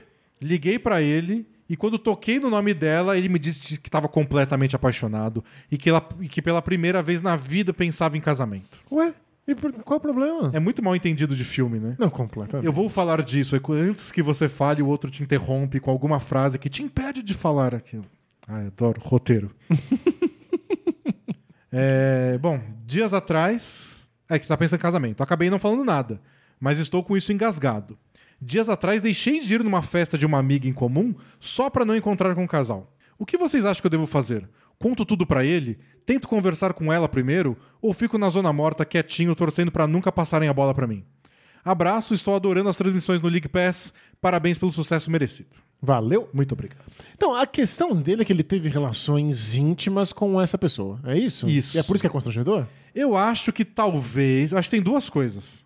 Talvez ele tenha um receio de que ela ainda trabalhe com isso, embora tenha acontecido há oito anos, Ok. e que talvez ele não saiba. Ah, mas não é da conta dele. E aí, não sei, tipo, seria o equivalente do tipo, eu sei que ela tá te traindo. É, bom, mas é, eu não acho que cabe a ele isso. Essa é uma, uma coisa do casal. Ah, mas, mas você já argumentou algumas vezes que se você sabe da traição, você tem que contar. Mas não, não- ele não sabe de uma traição. Ele Mas não aí- sabe, ele tá assumindo coisas. Então talvez ele tenha que perguntar pra ela primeiro? Talvez. Tipo, você, você continua no ramo? Talvez. Continuando no ramo é uma, uma- uma pergunta incrível. É. Agora, sobre eles já terem tido relações íntimas, Ah, não, aí, aí essa parte acho que tanto faz. aí ele conta se quiser, É. o que pode gerar algum constrangimento, mas também, se todo mundo for ad- adulto e maduro, problema nenhum. Eu não contaria porque pode gerar um constrangimento a, a troco de nada. Tipo, você fala pro cara, "É, já fiquei com ela. E o cara pode ter, sei lá que neuro ele tem na cabeça. Uhum. E uma dessas neuras pode criar um ai, que incômodo. Tipo, ele sabe disso, ele já teve. Tem gente com, com, com ciúmes, assim, do, do passado da pessoa de décadas atrás. Então você pode estragar um negócio sem acrescentar em nada. Então eu acho que a parte da relação, deixa É, quieto. é que o que me preocupa é vir do outro lado. É daqui a um tempo, daqui a uns anos, de repente, ela conta pra ele: olha, posso falar? Eu já, já tive uma relação com seu amigo, aconteceu, mas era de um tempo atrás. e aí ele fala assim: pô, você sabia disso e não me contou? É que eu não queria estragar seu casamento. É. Ah, eu, eu acho que é. Por um lado, é digno de você decide, assim, tipo, não tem certo e errado. É. Por outro, só deixa quieto também, né? Você tem essa opção. É, acho que é compreensível deixar quieto, mesmo que, que a verdade venha à tona eventualmente, você pode falar, tipo, ah, eu não quis te constranger, não quis atrapalhar. É. Né? Eu, eu, eu encararia do tipo, realmente, que baita coincidência, que mundo pequeno, mas. Segue a vida. Segue o é, jogo. é, não precisa falar nada, não. Acho que talvez. Ele não disse isso explicitamente na pergunta, mas talvez tenha esse receio de.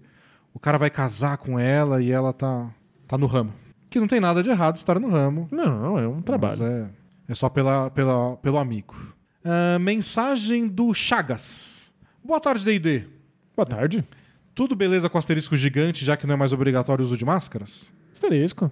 É, bom, a minha pergunta é sobre relacionamento ou falta dele. É, amadureci muito cedo na vida, o que teve seus lados bons, mas também teve bastante lado ruim.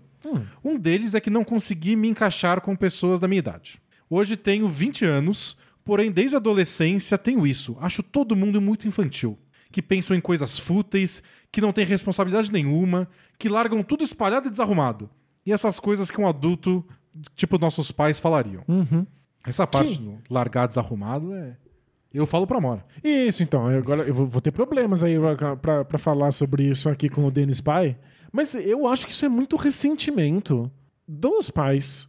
Por muitas vezes verem que os seus filhos têm uma vida mais tranquila e livre de responsabilidade, estão só se divertindo. E aí, quem tem que pagar as contas e suar pra fazer tudo funcionar se ressente de É, quem tipo, tá só eu, se eu tô me divertindo. ferrando pra você se É. divertir. Isso. Mas é, é- Às vezes é uma incapacidade de entender que tem momentos pra tudo, tem fases da vida É, pra não. isso. Mas, por exemplo, a minha mãe ficava desesperada de que eu não tivesse alguma coisa, alguma obrigação pra cumprir. Se eu não tivesse nenhuma, ela ficava em pânico. Porque como assim ela tinha obrigações com o trabalho dela e eu não tinha nenhuma? Você tava de folga em Eu tava de folga, né? Ele continua. Normalmente eu até lido bem com isso no dia a dia. Porém, eu simplesmente não consigo me relacionar amorosamente com uma pessoa assim. Uma pessoa que tem 20 anos, mas parece que ainda é adolescente. Eu não conseguia quando era adolescente, imagina hoje em dia. É, mas hoje em dia, ter 20 anos é ser Isso adolescente. que eu ia falar, pra mim 20 anos é adolescente. pra mim vai até tipo os 28, pelo- pelas pessoas que eu observo. É. Olha. Mas não sei, na internet essa semana eu li que até os 24. Ah, é mesmo? Não sei, mas foi uma pessoa X no, no, no Twitter. Bom. Não era ciência. E ao mesmo tempo, ele continua pessoas mais velhas, que têm uma mentalidade mais parecida comigo, nem me dão uma chance de me aproximar amorosamente por eu ser muito novo e certamente acharem que eu sou fútil como todos da minha idade. Até fico com pessoas da minha idade, mas é coisa de um dia ou dois. Namorar mesmo eu não consigo. Nem jovem, pela falta de amadurecimento, nem com adulto porque eles me acham jovem demais. O que fazer, D&D? Um abraço pra vocês, um forte abraço na Morinha e no Miguelzinho e vida longa ao Bola Presa. Valeu. É, ficou no limbo aí, né? Mas então, eu, eu fico com esse receio de você não fica com esse pessoal que é mais imaturo porque eles são chatos, porque eles não têm nada pra te acrescentar, porque você amadureceu muito cedo, ou porque rola um ressentimento de que você teve que ter responsabilidades muito cedo e lidar com pessoas que não têm responsabilidade nenhuma dá É. essa, essa raivinha daquilo que, pelo qual você passou. Eu não ponho 100% minha mão no fogo por quem diz que eu sou muito maduro e os outros são. Uma parte da maturidade é entender a diferença das pessoas, a diferença de idade, a diferença de etapa da vida. As circunstâncias, você Das teve que amadurecer muito cedo, algumas pessoas vão, vão ter a oportunidade de amadurecer muito depois. E ele não explica também maduro como? É fazer piadinha? Fazer piadinha de pum? É, ou é, é, engraçado. ou é só, ou é só não ter que pagar o aluguel da casa, É, né? exato. Ou é sair pra festa e voltar tarde e ir de ressaca na aula da faculdade. Então, não sei. Talvez você tenha que pensar um pouco sobre isso. Por que você se enxerga assim tão maduro? E por que você quer uma pessoa exatamente igual você? É, tem isso também. Que tipo de coisa falha na comunicação? É o assunto que vocês discutem? E, tipo, se você é uma pessoa jovem que se considera madura, certamente tem outras pessoas jovens maduras também. Mas tem que ver se é exatamente isso que você quer. É, acho que vale, vale investigar um pouco disso. Sou até meio pedante, dependendo de quem lê. É, mas eu acho que é, é compreensível às vezes quando a gente tem que tem que amadurecer muito rápido, ou seja, é, amadurecer é uma palavra meio estranha, mas assumir responsabilidades, especialmente financeiras, muito cedo, acho que E as pessoas à sua volta não. isso, eu acho que é, é natural que você olhe um pouco de cima e tenha um pouco de, de, de rancor dos outros, né? Mensagem do fã do Rui Hachimura. Tem alguns, tem alguns, mas eu, eu gosto muito dele também. Olá, chave Iniesta da podosfera basquetebolística. Claramente o Denis é o chave. Eu sou Iniesta, isso é bom, Ruim? Acho que é é sensacional. O Iniesta é um gênio. É, não é Iniesta, é Iniesta, já diria Hermione no Harry Potter. Tudo bom com asterisco? Asterisco. Durante esses dois anos de, de pandemia, passei por altos e baixos, como quase todo mundo. Tinha acabado de me formar, estava desempregado e sem uma perspectiva clara do futuro. Durante meu pior momento, eu acabei me reconectando fortemente com a paixão que carrego desde 2008, que é a NBA. Legal. Voltei a acompanhar os jogos e tudo que cerca essa liga, mar- liga maravilhosa. Foi quando conheci o Bola Presa, me identifiquei muito com vocês logo de cara e amei todo o conteúdo. Tô, Bacana. tô fazendo um coração com as mãos aqui. Uma oração. Não sabia que chamava Mona. Ou esqueci. Chama pra algumas pessoas no Twitter. Quando consegui sair desse momento difícil, lembrar do que eu realmente queria para minha vida, me tornar um professor universitário e pesquisador, comecei a escrever, Sinto muito. comecei a escrever meu projeto de pesquisa para uma bolsa de mestrado no Japão. E nos intervalos da pesquisa estava sempre escutando algum podcast do Bola Presa, o que me ajudava a relaxar e não pensar em pandemia e manter a mente sã. Legal. Depois de um longo processo, consegui a bolsa. Boa, parabéns, sinto muito. E vou começar o meu mestrado agora em abril em uma das melhores universidades do Japão. Parabéns, sinto muito. Ah, mas é mestrado no Japão, Danilo. Mas é mestrado, é tudo, tudo mestrado. Mas ele vai morar no Japão. Não, isso é legal, E parabéns. Ele, ele vai no mercado no Japão. É, tem isso. E aí ele vai jogar bola no Japão. Vai, vai assistir a melhor televisão do mundo. É, Então, tudo que ele vai fazer da vida comum termina com no Japão. vai ser uma experiência sensacional. Não, vai, ser, vai ser legal. Eu quero muito, muito visitar. E eu gostaria de agradecer muito a vocês. O Bola Presa foi fundamental neste processo e agora carrego vocês como parte da minha rotina semanal. Obrigado pelo excelente trabalho. Ah, muito obrigado. Você pode agradecer o Danilo aí oferecendo casa pra ele, Olha, já que ele quer viajar pro Japão. eu quero muito. Você Eu quero também, mas tá. Tem que levar minha mulher e minha filha junto. Aí não vou pedir a casa do coitado. As casas no Japão tem dois metros Isso, quadrados. é tudo muito pequeno. Mas eu não vejo a hora de visitar o Japão e gastar todo o meu japonês. Tudo que eu sei. Porque eu sei frases super complexas como o cavalo corre. o maga hashirimasu. Mas e, e se você estiver na rua Aham. e de repente Um, um, cavalo, cavalo, corre no Japão. no Japão? Aí eu posso apontar pra ele e falar o maga hashirimasu. E alguém vai É. responder alguma coisa que você não vai entender. É, ó. Aí ele continua aqui, ó. E agora, depois dessa mensagem, a melhor parte. Na reunião de orientação aos bolsistas, fui informado que por Curitiba, minha cidade natal, e Himeji, no Japão, serem cidades irmãs.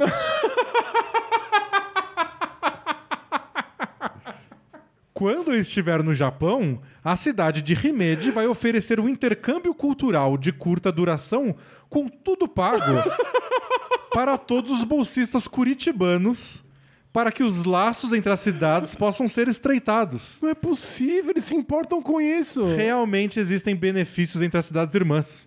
As cidades irmãs se importam com suas cidades irmãs. No Japão, que é uma sociedade aí avançada, As cidades irmãs são levadas a eles sério. levam isso a sério. Não é com a gente aqui que é tudo, tudo carnaval. Exagerei um pouco aqui, meu.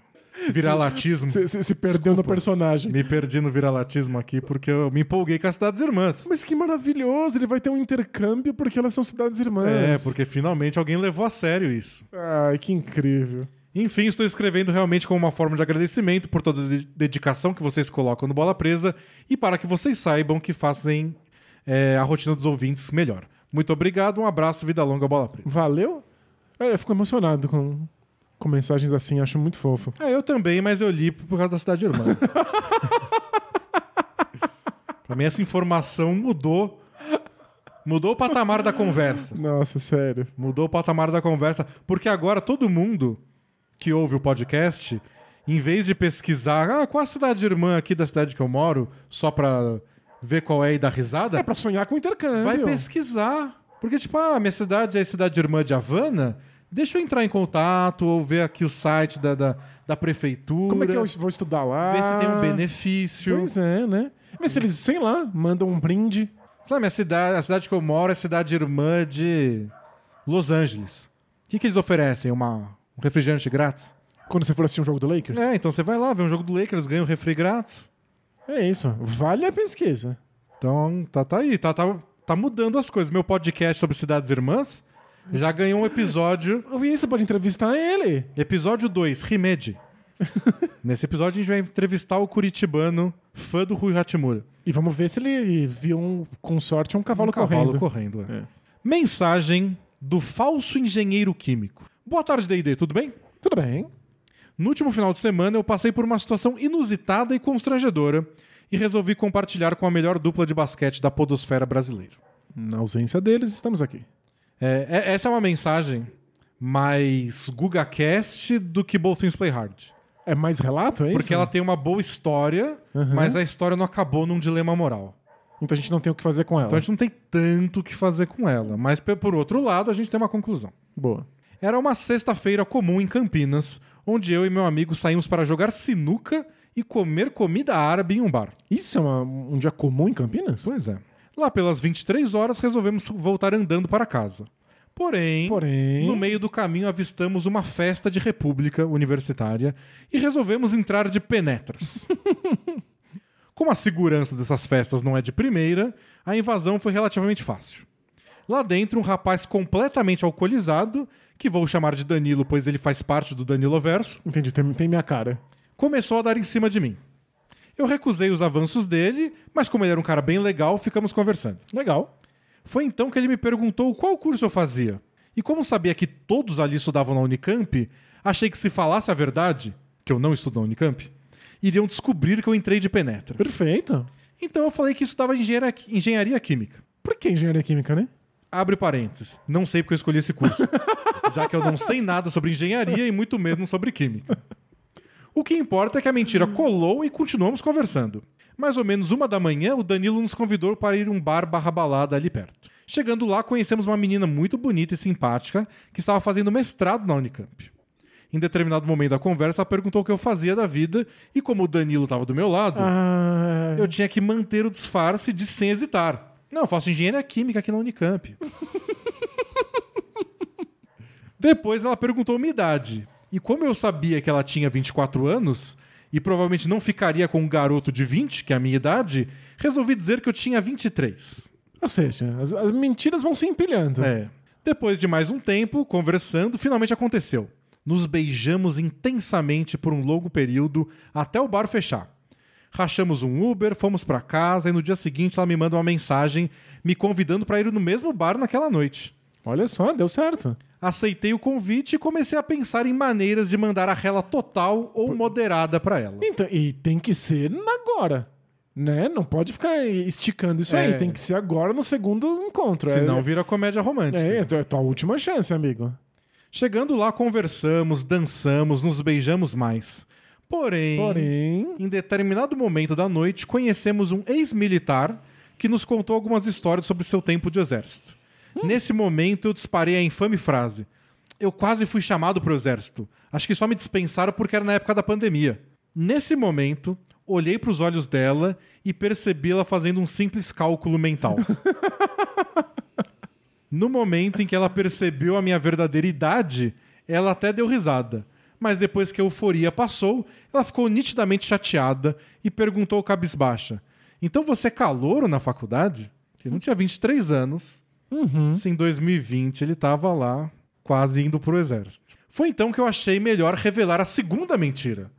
Que eu nunca tinha feito engenharia química e que, na verdade, estou terminando um curso para ser piloto de avião. No- Nossa, é uma guinada É. bem drástica. Ela ficou ainda mais surpresa e abalada. Mesmo eu pedindo desculpa várias vezes, ela não quis mais falar comigo e no final da noite foi embora sem se despedir. Ah, bom, é- era um risco, né? Fiquei muito mal por ter magoado ela desse jeito e aprendi minha lição. Nunca minta pra pegar mulher, mesmo se ela for muito gata. É, pro- profundo, profundo isso que ele falou. Mas é que, às vezes você mente e dá certo, as pessoas relevam, às vezes as pessoas ficam muito ofendidas e não perdoam nunca. Mentir é sempre um risco. Por isso, time rela total. Como ela já deixou bem claro que não quer mais nada comigo, escrevo esse e-mail não para receber um conselho amoroso, mas para perguntar: o que eu fiz foi tão errado assim? Ou ela exagerou na reação? O Damian Lillard subestimado? Um grande abraço e vida longa, bola presa. Valeu? Então, vamos, vamos responder sobre o Damian Lillard. É. Não. Ele tá banido do bola presa por usar a palavra subestimado. É difícil dizer se o, o que ela foi foi desmedido ou não. Porque mentira tem impactos diferentes em pessoas diferentes. É porque vai saber o histórico dela. Com mentira. Às vezes ela teve já dois namoros que terminaram por mentiras. É. E ela tem meio esse que, tipo, se mentiu agora, imagina depois, não dá pra confiar nele. Tem É. pessoas que meio que ficam traumatizados com esse receio de estar sempre sendo enganado. E o mito de fundação de relacionamento para algumas pessoas é muito importante. Então, o nosso relacionamento começou numa mentira, então as bases não são sólidas o suficiente. É que assim, se a personalidade dela é outra, é uma ótima história de criação. Não, é. Você vai contar pros netos que vocês se conheceram numa festa que ele entrou de penetra dizendo que era engenheiro químico e na verdade é piloto de avião. Pois é, não. é E aí os dois morrem de rir. Mas é, Depende da bagagem de cada um. depende do- do- realmente da história dela, então não dá pra dizer que, o- que, se- que a reação dela foi exagerada. Foi uma das reações possíveis dentro É. da- dessa situação. Tipo, eu não reagiria assim. Eu também não. Porque a pessoa tá contando tudo no segundo dia. E É. no primeiro só queria dar uns beijos. Não é como se eles estivessem assinando um contrato. Ele mentiu pra entrar numa festa, e aí teve que manter porque o cara tava do É. lado. E tipo, contou a verdade. É que sabe o que eu acho que pegou mal aqui, o que estragou? É. Foi ela descobrir enquanto ele conversava com uma Isso. terceira pessoa. É. Se no começo desse segundo encontro Se ele já fala, tivesse então, falado, é. Bora Deu- conversar, é. deu tão certo ontem que eu acho que isso pode virar mais alguma coisa, que a gente pode se encontrar mais vezes, então acho melhor Uhum. explicar o negócio. Aí talvez ela tivesse reagido melhor. Pode ser. Mas é que tipo, você foi pego na mentira. Aí. Ah, é, esse é o problema. É, é bem sério. E tem uma outra questão que a gente também precisa considerar. Talvez ela simplesmente tenha dado uma brochada com a questão da idade. Pode Vai ser também, saber o que ser. sustenta o desejo do, do outro também, né? Você não é dono do desejo dela, né? A É. gente sabe muito bem disso. Às vezes o desejo dela minguou quando ela descobriu que você era mais jovem. Cada um lida com isso de um jeito. É, e nesse momento é mais frágil, né? Não tem muitos. Não tem uma grande dor emocional pra ela cortar a É relação. claro, é. Então, Vocês não criaram grandes vínculos, né? não acho que o que você fez foi muito ruim, não. Mas. Mas pode ter consequências bem complicadas. E a última pergunta de hoje é do The Professor que não sabe nada. Boa tarde, dupla. Beleza com asterisco? Asterisco. Me ajudem aí em alguns campos. Ah, Sou professor de uma escola e jogo basquete com um aluno de 15 anos. Ele começou há pouco tempo, cerca de um ano, e ainda erra muitas coisas, o que é super normal. claro. É, só de quadra tenho mais de 20 anos. Até aí, com esse embate de gerações, tudo bem. Porém, ele é muito cobrado nos jogos, pois a pelada tem um nível bem maneiro e parece que sua autoestima é meio baixa. Acertando ou errando, ele reclama e não volta pra defesa, o que deixa o resto da galera muito puta. Acaba que esse pro- problema faz com que ele fique muito visado em quadra, e qualquer coisa que ele faça vira motivo pra xingarem o coitado. Tenho pegado muito no pé dele para tentar mudar essa situação, tanto na escola quanto no basquete, mas não tem surtido efeito. Ele gosta muito do esporte, assim como eu. Inclusive, o basquete me ajudou muito em momentos péssimos da minha vida, o que dá um peso diferenciado ao esporte. O que vocês recomendariam para tentar ajudá-lo? Gosto muito do moleque e gostaria que o basquete o ajudasse a se tornar um cara melhor e o divertisse. mas tenho mais morro de medo de ficar sendo aquele cara chato que fica enchendo o saco. Desculpe pelo textão e bola presa a longa vida. Leuvar? Essa é sempre uma questão que você quer ajudar adolescentes. É um filme, não tem muitos filmes assim? De- Assiste aí o Coach Carter. É, É Coach verdade. Carter, né? né? Porque é claro que você quer ajudar, quer colocar o adolescente na direção correta, mas você sempre corre o risco de você só ser chato e do adolescente rejeitar absolutamente tudo que você fala pra ele porque você tá sendo intrusivo, invasivo e um, um velho que tá só torrando a paciência. Então é, muito complicado. É, o, o lado bom dessa história, o lado ruim é que a gente não tem como ajudar muito. O lado bom é que você conhece esse garoto e você convive com ele na escola, convive com ele na quadra, dá pra ir ganhando informações sobre o que funciona com ele. Isso, qual é a, melhor estratégia possível? né? Então acho que dá pra garimpando isso, sabe? Ah, hoje eu fui meio grosseiro com ele e vi que ele se afastou. Hoje eu falei de um jeito meio que engraçado e eu vi que ele começou a prestar atenção. Sei lá, você que tem mais bagagem com isso. É que a sua bagagem é com turmas inteiras. Isso. Mas, é que- você percebe que de- abordagens diferentes pegam pessoas diferentes. É, eu sempre lidei com turmas grandes, mas você sabe quais são os alunos que têm problemas individuais e não tem como uma coisa que você faz funcionar para todo mundo. E acho que uma das partes mais difíceis de ser professor quando eu comecei a lidar com os problemas pessoais dos meus alunos foi perceber que alguns você não tem o que fazer. Alguns simplesmente não estão dispostos a ouvir porque alguma coisa aconteceu na vida deles e eles estão rejeitando a sua possível ajuda porque você tem um lugar de autoridade.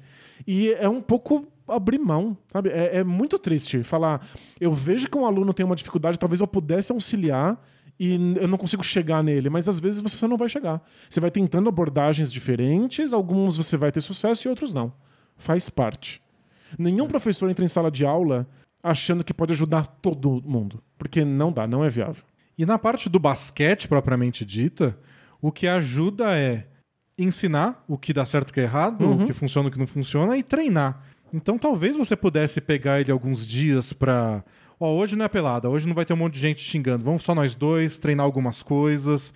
É, Talvez pegue uns vídeos onde algum jogador esteja cometendo um erro que ele comete. E aí você fala: olha aqui o Westbrook não voltando na defesa. E como toda a jogada quebrou por causa disso. É por isso que a galera fica brava com você quando você não volta. Né? Tipo, eles não te odeiam. Eles só querem que você volte pra defesa. E talvez tentar separar.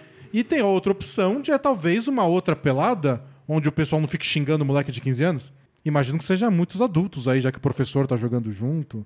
Talvez ele precise de uma pelada do, mais É. do nível dele, é. Tem moleque novo que cresce assim, Uhum. e depois e fala, evolui bastante, Eu né? sou quem eu sou porque desde pequeno eu jogo com gente mais velha que me cobram e não jogo com pirralho.